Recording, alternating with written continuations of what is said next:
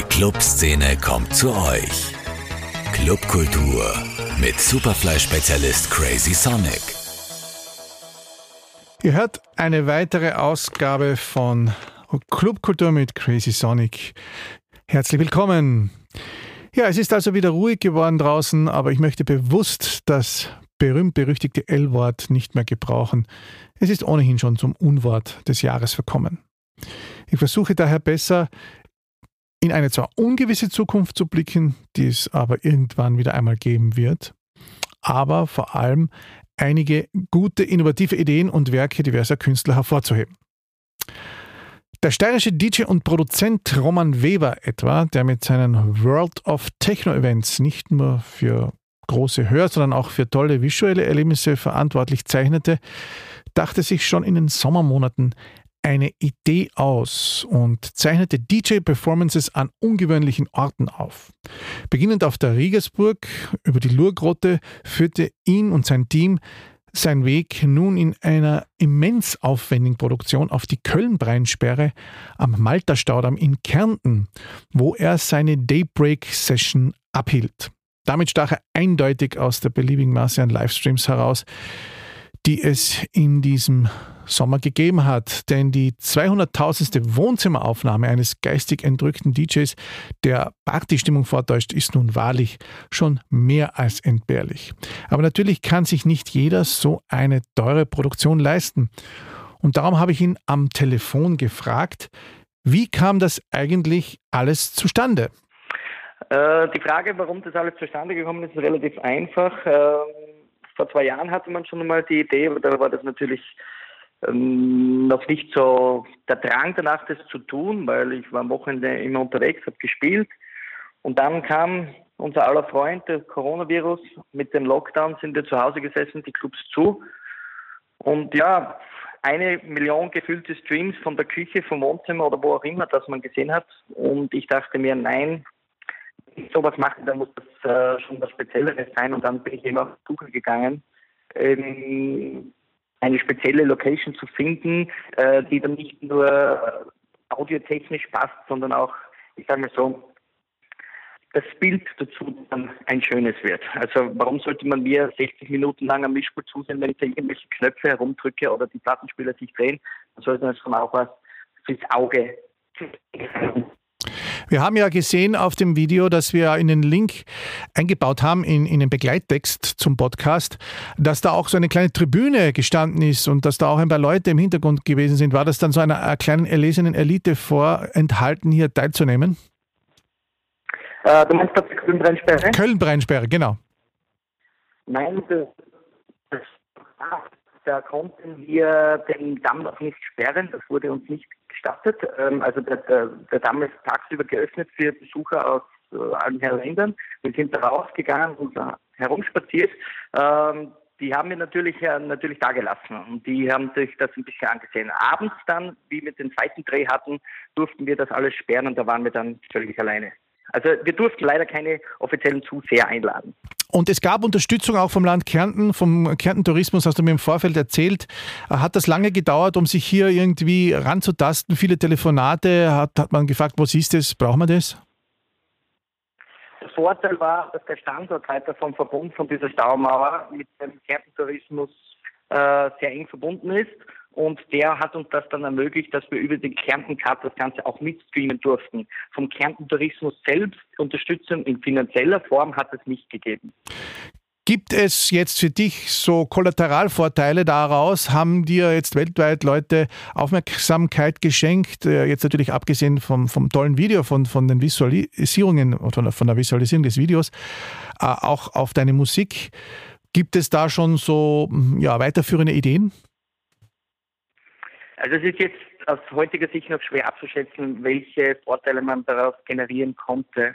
Es ist ganz schwer zu beschreiben, ob daraus jetzt mehr Verkäufe auf Beatboard oder so weiter generiert werden, kann man noch nicht sagen. Aber es gibt sehr viel Feedback von allen Ländern, die sich das Ganze angesehen haben, die das als gut befunden haben. Und die Hoffnung ist da, dass sie dann weiterführend auch auf Spotify sich das Ganze dann checken und meine Playlists folgen. Also man hat schon gemerkt in den letzten Monaten, die Anzahl der Follower ist da schon gestiegen. hat dich oder euch, du warst ja nicht allein, äh, Circle hier beeinflusst oder war das vollkommen unabhängig davon? Um ehrlich zu sein, ist es natürlich ein Einfluss gewesen. Wir hatten vor zwei Jahren schon die Idee, einmal sowas zu machen. Da war der Drang noch nicht da. Irgendwann ist dann Circle entstanden und wir haben da schon etwas lieb geäugelt damit. Aber ist natürlich ein anderes Konzept. Wir haben immer oder sehr oft äh, vor Publikum gespielt, ganz bei abgelegenen Locations nicht ganz möglich. Aber natürlich äh, schaut man sich da ein paar Dinge ab, die man auch so machen würde. Und schreit das Ganze jetzt nach Fortsetzung? Ich würde gerne, das ganze Projekt ist ja natürlich nicht ganz billig, äh, sollte sich da irgendwelche Möglichkeiten ergeben, äh, why not? Im Moment ist noch nichts Definitives geplant, Ideen gibt es noch genug, aber mal sehen, was die Zukunft noch bringt. Vielen Dank, Roman, und wir werden das Ganze verfolgen und alle, denen das gefällt, können natürlich auch dieses Video noch einmal sich gerne über unseren Link anschauen. Ich wünsche dir alles Gute. Danke dir, Rudi.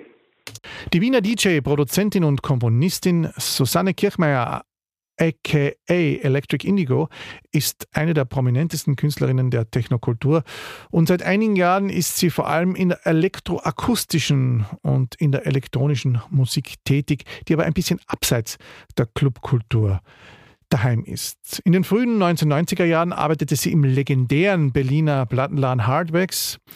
DJ-Sets und Konzerte in späterer Folge brachten sie in viele Länder, auch natürlich nach Übersee. Seit 1993 veröffentlichte Electric Indigo mehr als ein Dutzend EPs und sie arbeitete unter anderem mit DJ Hell, Pia Balme und Irradiation. 1998 gründete sie das Elektronik-Künstlerinnen-Netzwerk Female Pressure und 2018 war sie dann auch erstmals ähm, Kuratorin der Serie Atelier Elektronik der internationalen Ferienkurse für neue Musik Darmstadt. Ihr erstes Album kam ebenfalls 2018 auf den Markt, relativ spät erst und 2020, also dieses Jahr, wurde sie mit dem österreichischen Kunstpreis in der Sparte Musik ausgezeichnet. Das war viel und genau heute ist sie bei mir. Servus, Susanne. Ja, hallo Rudi. Schön, dass du Zeit gefunden hast, in diesen schwierigen Zeiten hierher zu kommen. Meine erste Frage, was bedeutet denn eigentlich so ein Kunstpreis für dich als Künstlerin? Du bist ja doch schon so lange dabei. Ähm, ich muss sagen, ich bin irgendwie aus allen Wolken gefallen, als ich den Brief bekommen habe vom äh, äh, von der Kulturstaatssekretärin und ähm, ich freue mich wahnsinnig. Also es ist eine schöne Anerkennung und natürlich kommt auch das Preisgeld äh, äußerst handy, würde ich sagen, in diesen Zeiten. Und äh, nein, das ist, ähm, also äh, natürlich war meine allererste Reaktion, das verdiene ich gar nicht. Äh, aber, aber darüber bin ich jetzt schon hinweg und denke mir, es ist einfach ähm, ziemlich super. Das hast du verdient. Hm. Äh, wurdest du da eigentlich ausgewählt? Ähm, hast du dich da beworben oder kam das sozusagen irgendwie schon mit Vorwarnung? Äh, äh, weder noch. Also es kam ohne Vorwarnung und äh, man kann sich für diesen Kunstpreis der Republik Österreich auch nicht bewerben. Da gibt es eine Jury. Ich war damit auch gar nicht vertraut. Ich habe mich dann schlau gemacht. Es gibt eine Jury ähm, und, und die wählen einfach Leute aus. Ja, so soll es auch sein und ist auch gut so, denke ich mir mal. Glaubst du, ist es dieser Preis unter anderem und auch die anderen Ehrungen, die du in letzter Zeit erfahren durftest, ähm, auch deinem Wechsel in die sogenannte E-Musik geschuldet oder besser gesagt in die Sparte Elektroakustik? Ähm, das hat ganz bestimmt was damit zu tun. Also ähm, ich habe jetzt nicht alle Preisträgerinnen und Preisträger von diesem Kunstpreis Musik der Vergangenheit äh, mehr im Kopf. Also, aber soweit ich mich erinnern kann, kommen die alle eigentlich aus aus dem akademischen Umfeld und ähm, ich bin ja auch, wenn ich jetzt irgendwie viele elektroakustische Werke gemacht habe äh, oder, oder äh, teilweise auch ein bisschen so in den, in den Bereich E-Musik irgendwie eine kleine Zehe hineinsetze, äh, äh, trotz allem keine Akademikerin, äh, was jetzt äh, die Musik oder eigentlich auch was alles andere betrifft. Sprich, ähm, ein, eine, eine untypische Preisträgerin, aber es hat ganz sicher was damit zu tun. Ja. Also ich glaube, in Österreich sind wir nach wie vor ähm, so, dass die Clubmusik jetzt nicht als Kunstmusik gilt, grundsätzlich. Und äh, Kunstpreis natürlich eher was mit Kunst zu tun haben soll. Schmerzt sich das eigentlich, dass Clubmusik nichts mit, äh, mit dem zu tun hat? Sollte das was damit zu tun haben? Äh, also ich finde, die, die Grenzen sind total fließend und es ist völlig klar, dass es in der Clubmusik äh, sehr kommerzielle ähm, Pop, nach Schema 15 gestrickte Sachen äh, gibt, die, die irgendwie alleine einen, einen, eine bestimmte Funktion und sonst gar nichts erfüllen sollen.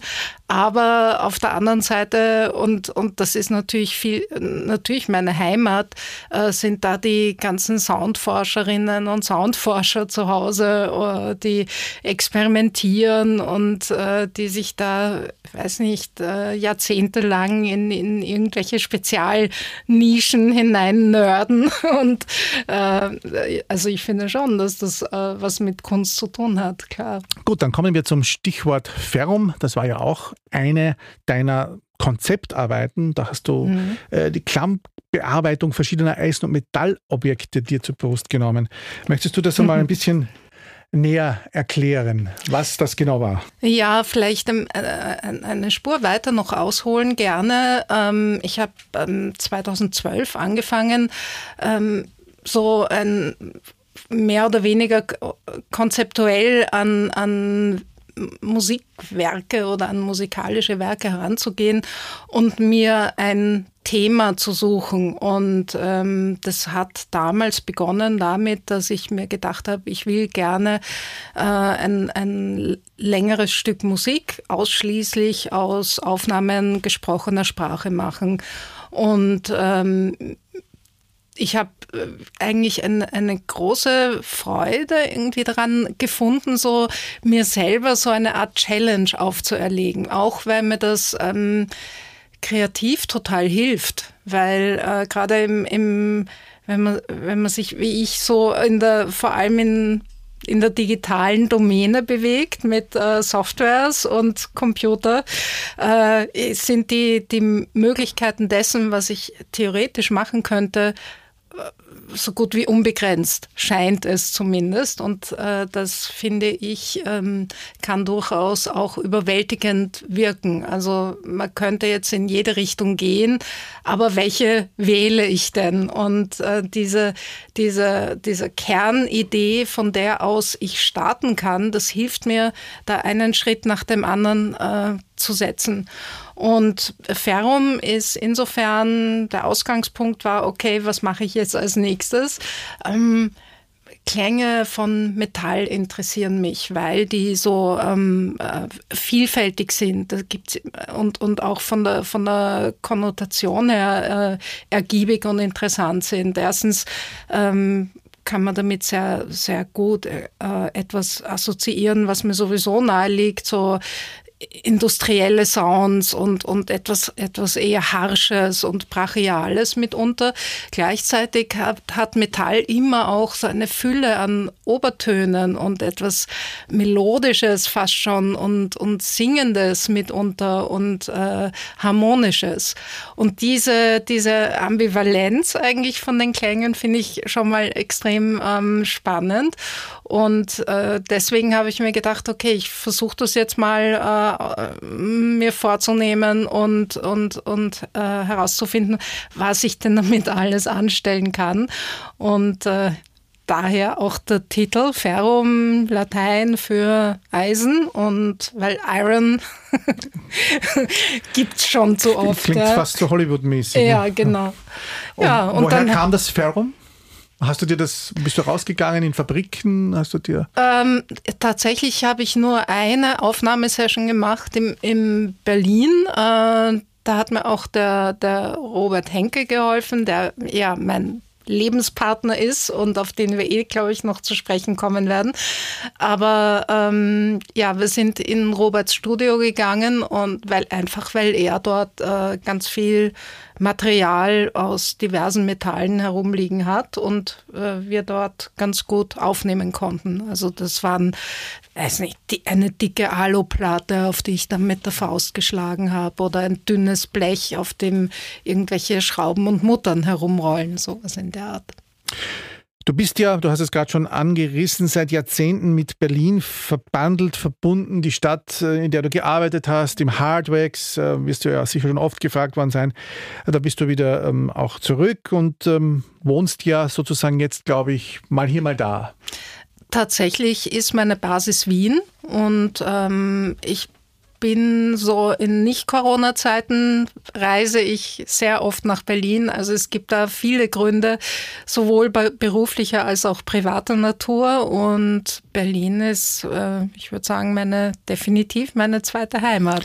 Es gibt also nichts, wo du, wo du jetzt sagen würdest, das ist jetzt mehr Heimat.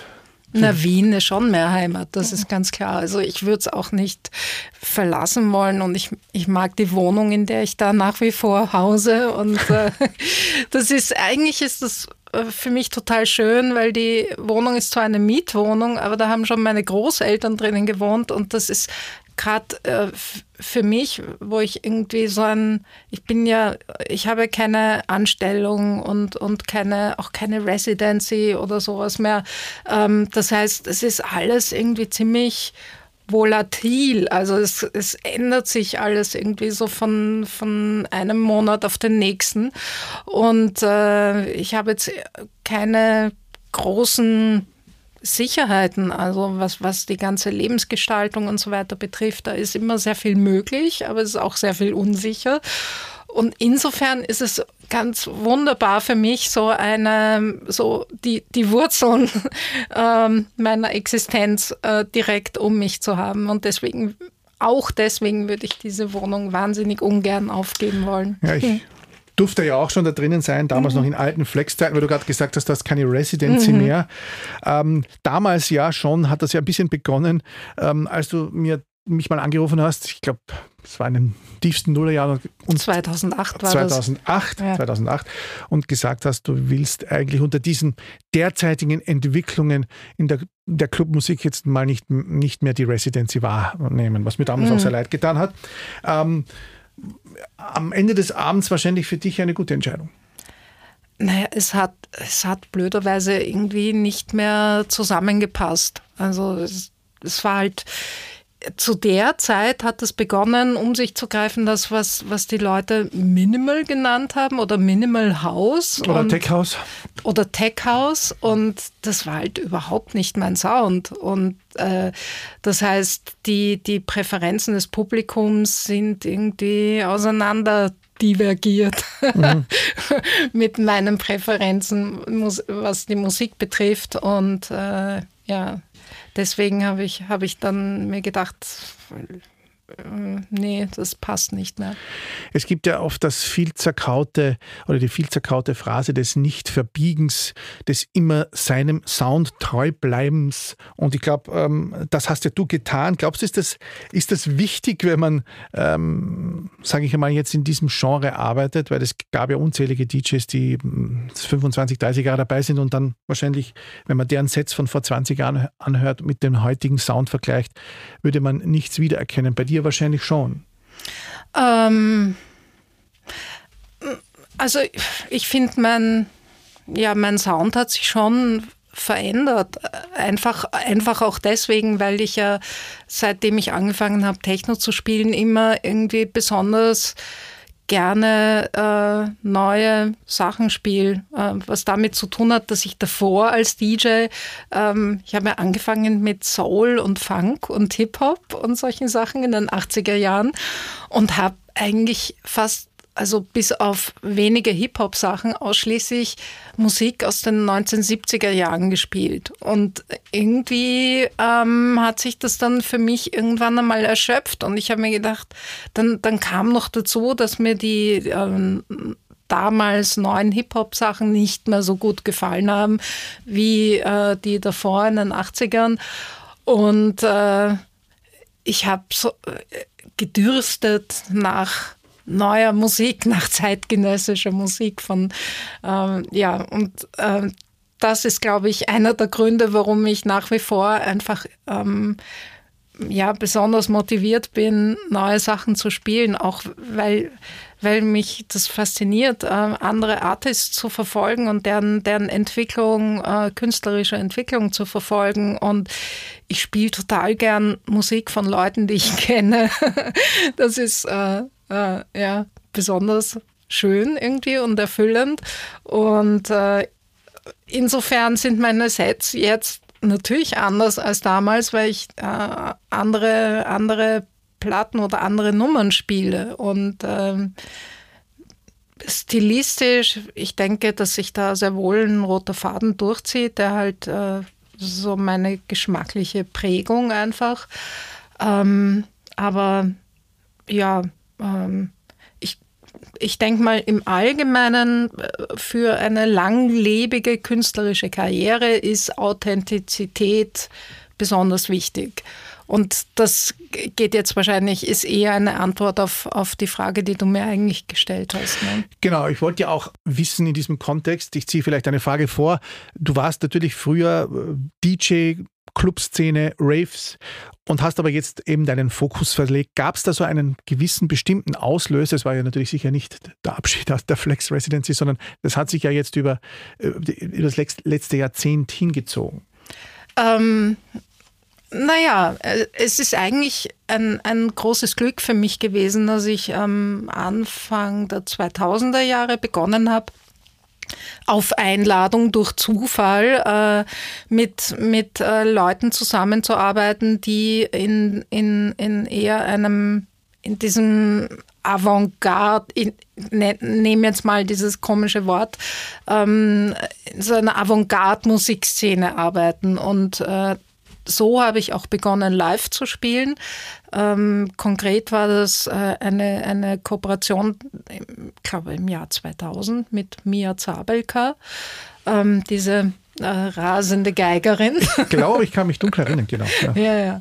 Und äh, ähm, da hat sich hat daraus ist dann so langsam peu à peu äh, etwas, etwas gewachsen und vor allem ausschlaggebend für mich oder, oder prägend für mich in, in dem Zusammenhang war dann, dass ich Pia Palme kennengelernt habe, äh, die hast du ja schon erwähnt. Mhm. Ähm, und, und sie ist halt wirklich eine, eine sehr inspirierende Person, die wahnsinnig genau nachdenkt und äh, sehr viel hinterfragt und von der ich einfach irrsinnig viel gelernt habe, was alte Musik, neue Musik, Komponieren äh, etc. betrifft. Und äh, das war für mich alles ein großes Glück, weil ich habe nicht absichtlich aufgehört, äh, zum Beispiel in Wien in Clubs aufzu... Also schon mit der Flex-Residenz, ja, weil es nicht mehr stilistisch irgendwie nicht mehr zusammengepasst hat. Aber ähm, ich wurde ja auch nicht mehr gebucht. Ja? Und wenn ich mal gebucht wurde, ich kann mich erinnern an irgendeinen Gig in Wien, äh, die Hütte ist voll, äh, ich spiele die zweite Nummer und die Tanzfläche ist leer einfach, ich war zu, zu dunkel, zu düster, zu wenig melodisch oder gar nicht melodisch und die Leute wollten was Flockiges hören und ich habe halt irgendwie einen strengen Sound gespielt. Flockig, ja. auch so ein Unwort. Flockiger Techno. Ja. ja. ja, aber es, es, ist ja alles dann wieder zurückgekommen. Ja? Mhm. Man, man kann ja tatsächlich sagen, dass das in den letzten Jahren auch dank Protagonisten wie Gerald, der auch schon hier gewesen ist, ja, äh, und sicher.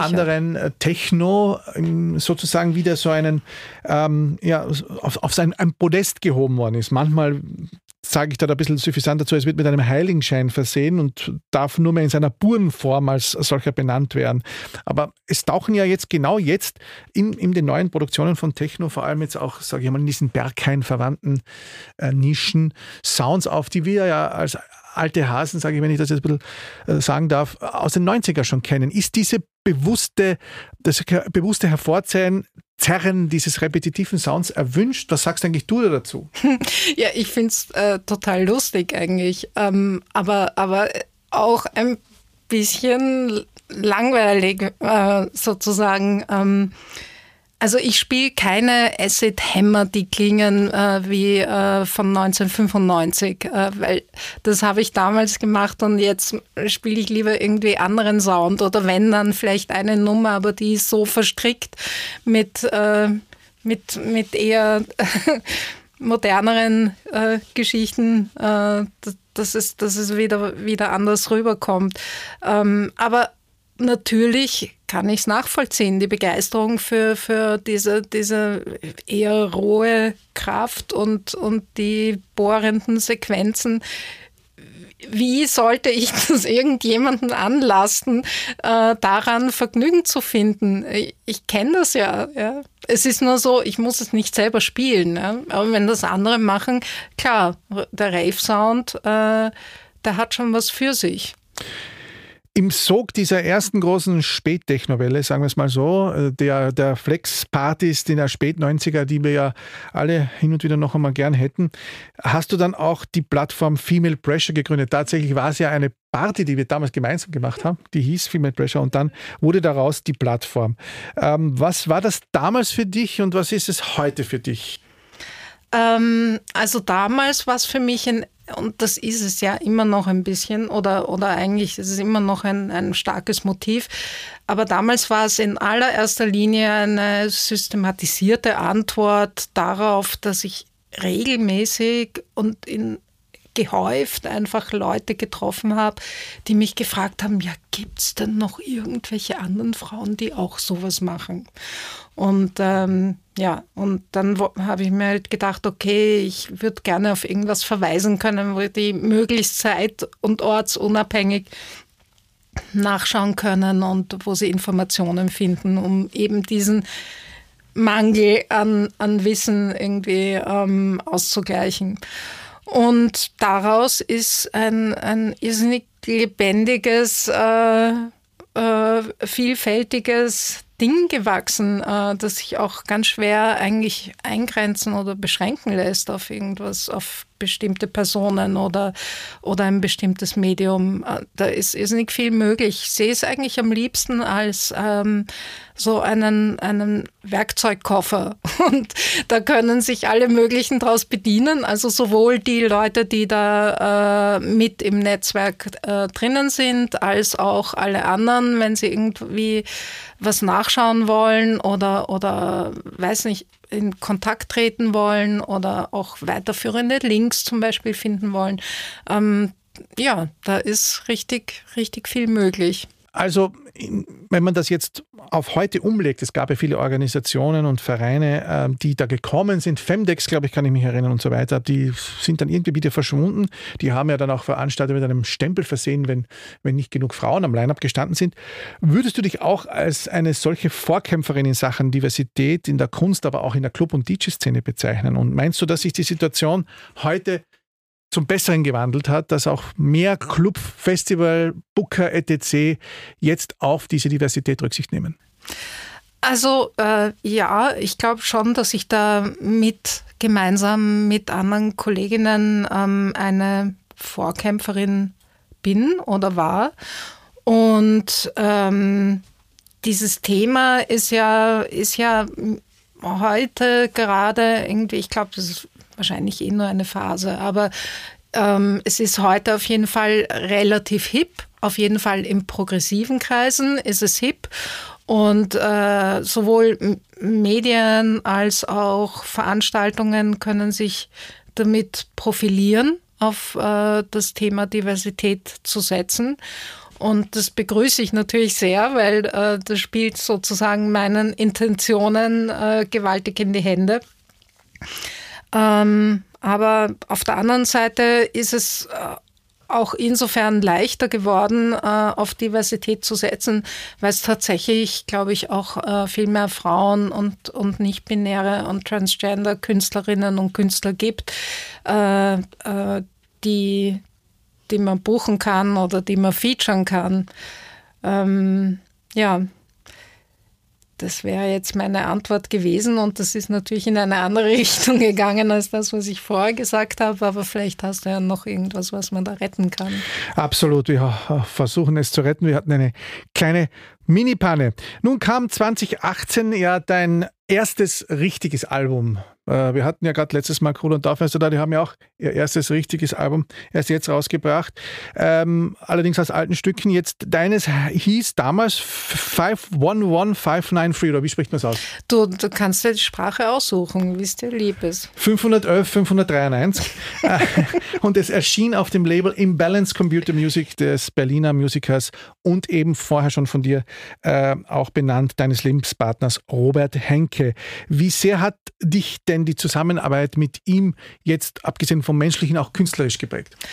Auf jeden Fall hat sie mich äh, stark geprägt, äh, aber auch schon bevor wir uns so gut kannten, äh, weil, weil ich äh, ja auch 2002 angefangen habe, mit Ableton Live zu arbeiten und er ist äh, einer der Mitbegründer und ähm, von, von Ableton und äh, ein speziell seit 2012 ist auch ein, eines seiner Max for Life Devices, mit denen ich, also so einer meiner Lieblings-Synthesizer eigentlich, das ist der Granulator und äh, ähm, ja, also ich bin definitiv sehr, sehr ähm, stark da beeinflusst und lerne viel und äh, ähm, manchmal ist es auch ähm, gar nicht so angenehm. also das, ähm, die, das Album ähm, 511593 äh, auf Imbalance Computer Music, das war natürlich irgendwie total toll, dass endlich mal jemand ein Album von mir veröffentlichen wollte. Aber das kam auch in so einer Phase, also ich hatte da zwar schon ziemlich viele Musikstücke äh, komponiert und aufgeführt etc. Aber es war wirklich meistens der Fall, dass ich ein, ein Werk, das in Auftrag gegeben wurde von, von einem Festival, sagen wir mal Wien Modern oder sowas, ähm, dass es einmal aufgeführt wurde und dann nie wieder. Und es gab keine Veröffentlichung. Es gab, ich habe halt eine Dokumentation gemacht, aber das hat irgendwie dann auch sich niemand angehört. Ähm, also es ist irgendwie im, im, im Nichts verschwunden. Und von so, solchen Arten von Werken gab es eine ganze Reihe, die mehr oder weniger unbeachtet da irgendwie wieder in der Versenkung verschwunden sind. Und insofern äh, war auch meine Unsicherheit relativ groß, was jetzt überhaupt die, die Qualität dessen betrifft, was ich gemacht habe, weil so wenig Feedback und irgendwie scheint es niemanden zu interessieren, so ungefähr. Ja, in die Richtung ging mein Gefühl.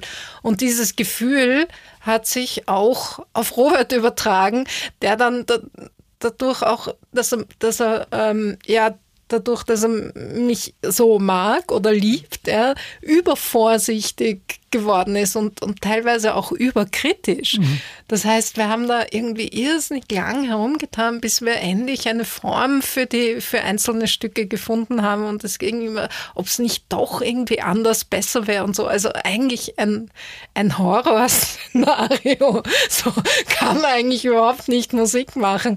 Aber ähm, trotzdem ist, ist es war dann so eine Erleichterung, als dieses Ding endlich da war. Ja? Eine, eine irrsinnig schwere Geburt.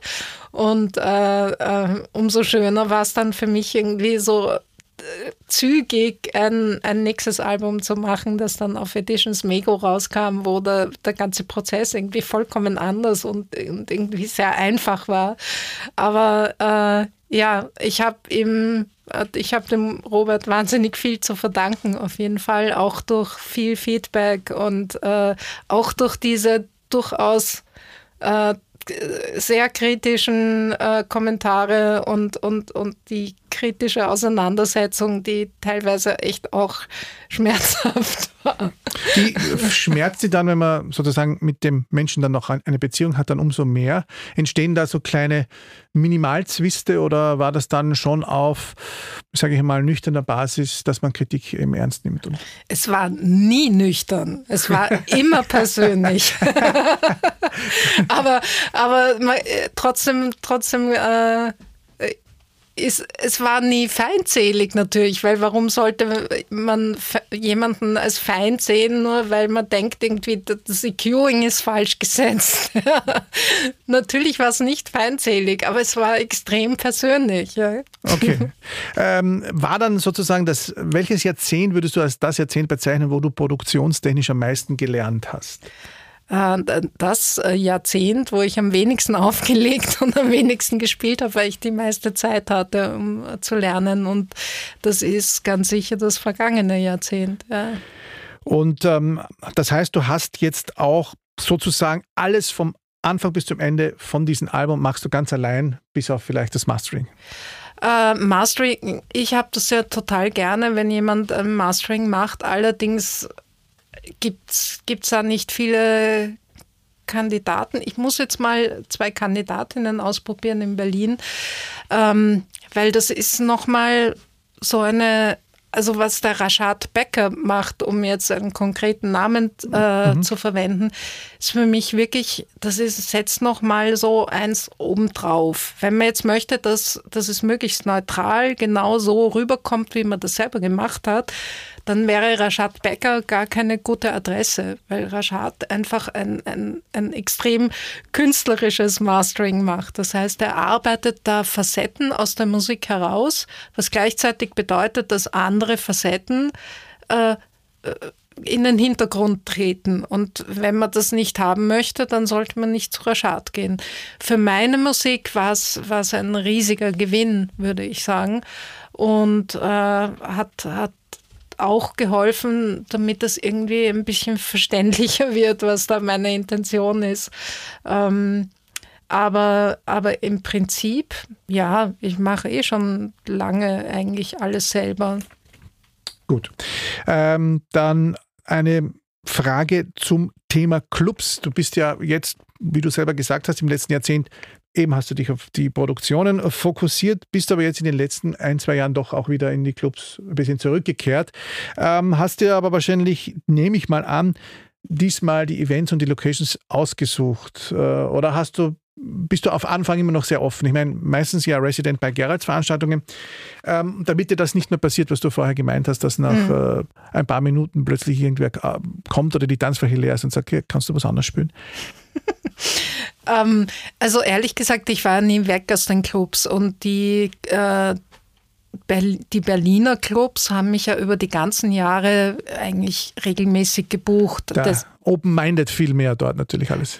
Schon, ja. Und, äh, und, und, ja, kann man schon so sagen. Ja. Also sind auch irrsinnig treu, finde ich. Das Publikum in Berlin mm, ist mir treu geblieben, das Gefühl habe ich.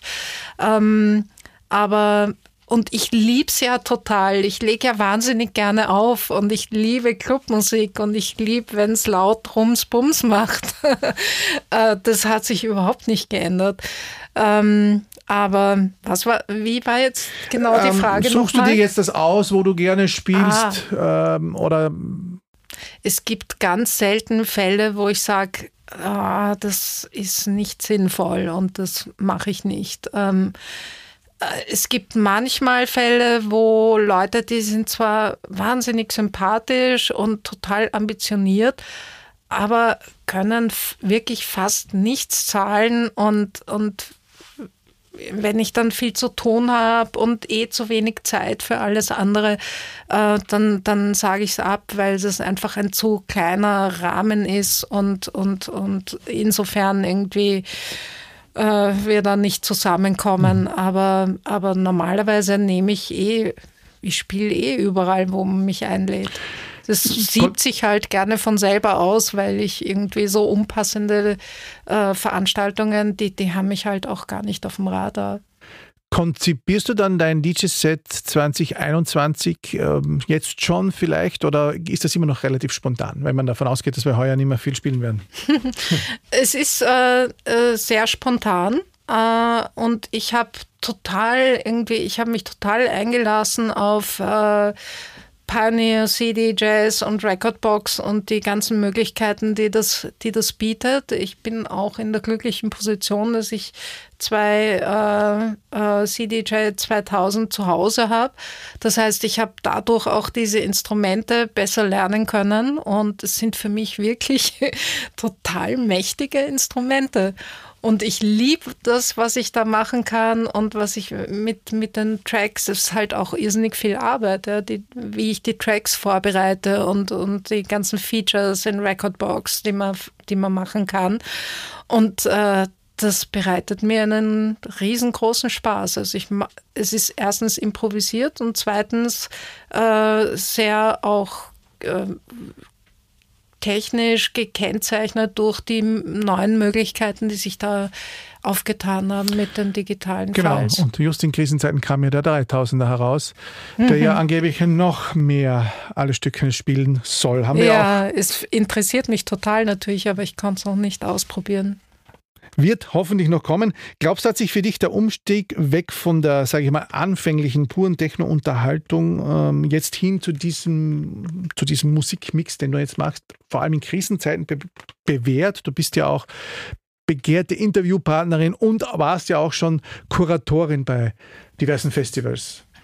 Ähm, schon. Also erstens äh, finde ich also ich habe ja am meisten Spaß an irgendeiner Sache, wenn es mir selber gefällt. Ja. Insofern bin ich eine total egoistische DJ. Aber äh, das äh, passt jetzt natürlich noch viel besser, als es, als es vielleicht vorher gepasst hat, wo man irgendwie einen, einen bestimmten äh, Fluss im, im Beat irgendwie nur unter hohem Risiko hat brechen können. Und wenn das jetzt passiert, ich glaube, irgendwie brechen da so bestimmte Regeln ein bisschen auf und, und äh, das begrüße ich eigentlich sehr. Und klar, wenn man zu, zu Hause ist und äh, zwar schon in Partylaune vielleicht, ähm, aber, aber einem, einem Set auf dem, vom Computer gestreamt zuhört oder zuschaut, ähm, freut man sich, glaube ich. Also mir geht es auf jeden Fall so. Ich freue mich dann noch mehr über überraschende Wendungen und Breaks und äh, merkwürdige Sachen, die plötzlich äh, unerwarteterweise passieren. Also das, diese, diese Freiheit oder ein bisschen größere Experimentierfreude, das, äh, das passt irgendwie ganz gut zusammen mit, mit der Zeit jetzt. Wie steht Electric Indigo zu Livestreams? Hast du selbst auch welche gemacht und schaust du dir welche an? Ich schaue mir regelmäßig welche an. Es gibt nämlich ein Projekt und das liegt mir total am Herzen. Das ist so eine, eine äh, bunte internationale Truppe. Ähm, von, von Leuten, die alles, die sehr divers sind, ähm, in was, was äh, also die Hautfarbe betrifft und die Geschlechter betrifft, ähm, teilweise einen Hintergrund äh, äh von Stanford haben, also so aus, sind so Tech-Nerds, die sich für Musik und Kultur begeistern. Und die haben eine Plattform äh, gegründet, die heißt Currents, Currents FM ähm, und, und das ist, da beschäftigen sie sich aber nicht nur mit Musik, sondern auch ganz viel mit ähm, Technologien, die eine ein Distributed Ownership ermöglichen. Das heißt, irgendwie on also auf längere Sicht gesehen wollen die irgendwie ihr, ihr Unternehmen, das sie da gerade aufbauen, nicht selber behalten, sondern an, an, an eine große Trusted Community weitergeben und mit Blockchain Technology etc. pp. Äh, da entwickelt sich wahnsinnig viel. Ähm, ich bin so begeistert von denen, dass ich mich da ein bisschen tiefer auch involviert habe und jetzt auch, was diese äh, Entwicklungen betrifft, wahnsinnig viel lerne und ähm, eines deren, äh, deren Werkzeuge ist äh, ein virtueller Club, der heißt Common. Mhm. Da ist übrigens jetzt am, am Samstag, am 21. November, die nächste äh, Veranstaltung dort. Und in Common gibt es verschiedene Räume und äh, also Currents, Common und Female Pressure passt auch wahnsinnig gut zusammen. Äh, ähm, und die sind ziemliche Fans von Female Pressure und deswegen hat Female Pressure auch immer einen, einen, einen Raum äh, bei Common. Ähm, und da laden wir Leute ein, die halt dann ihre Sets zu Hause aufnehmen, aber nicht nur Musiksets, sondern auch Talks und äh, es ist sehr frei, also es kann sehr experimentell und künstlerisch sein, es kann politisch sein und es kann aber auch äh, ein, ein, ein DJ-Dance-Set sein und die Sachen schaue ich mir natürlich sowieso alle an und ich schaue mir auch die anderen, ich gehe da wirklich immer auch in, in diesen Common Club und gehe in die, auf die verschiedenen Floors und habe da auch Leute kennengelernt, weil es gibt nicht nur das Streaming, sondern es gibt auch einen Chatroom.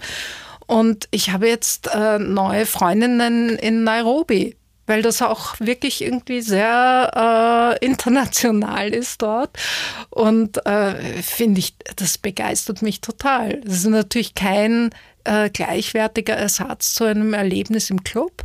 Äh, also im physischen Club mhm. mit der Lautstärke und dem Tanzen und dem sich bewegen. Aber es ist etwas anderes, das jetzt neu dazugekommen ist. Und ich habe übrigens ähm, gestern für Freunde in, in Medellin, in Kolumbien, äh, ein Set aufgenommen, zum ersten Mal bei mir zu Hause. Und äh, ein mein Freund Bela Borschoti hat mir geholfen. Er hat irgendwie seine tolle Videokamera mitgenommen und so weiter und so fort. Und wir haben halt dann ein Strobo aufgebaut und dann, ich habe meine Nebelmaschine ausgeborgt und ich hatte einen mega Spaß zu Hause. Und das war das erste Set, das ich selber jetzt für Streaming zu Hause aufgenommen kann man den habe. Irgendwo, kann man den irgendwo anschauen? Ja, das kommt, aber ich weiß gar nicht genau, wann es kommt. Ich muss es auch noch editieren, weil wir halt mehrere Kameras auch haben und ich das äh, schneiden werde und äh, das, äh, das kommt. Dann ja. hängen wir es noch äh, beim Text dazu. Den Podcast kann man ja noch länger hören. Wir sind schon relativ am Ende. Ich wollte dich jetzt noch was fragen. Wir haben im Vorfeld ja darüber ein bisschen diskutiert, was Releases in diesen Zeiten bedeuten, in diesen schwierigen Zeiten, in denen wir uns jetzt befinden. Vieles geht unter, habe ich gesagt. Du hast dann aber auch gemeint, das sei durchaus auch nicht immer so. Wie siehst du denn die Situation und den Umgang der Produzentinnen äh, mit dem Workflow in Pandemiezeiten. Mhm. Sollte man da jetzt trotzdem ganz normal sein Programm durchziehen oder warten auf bessere Zeiten? ja, äh, das ist äh, das, äh, es ist schwierig zu beantworten, vor allem allgemeingültig zu beantworten. Mein Eindruck ist, dass, äh, dass es gerade jetzt für äh, Gruppen eigentlich ganz günstig ist, die äh, nachdem wir jetzt irgendwie ein paar Jahre lang in allen hippen Medien über Genderdiversität gesprochen haben, im Zuge der Black Lives Matter äh, äh, Bewegung natürlich jetzt endlich und, und äh, zu Recht natürlich über, auch über, über ethnische Minderheiten oder Repräsentation sprechen.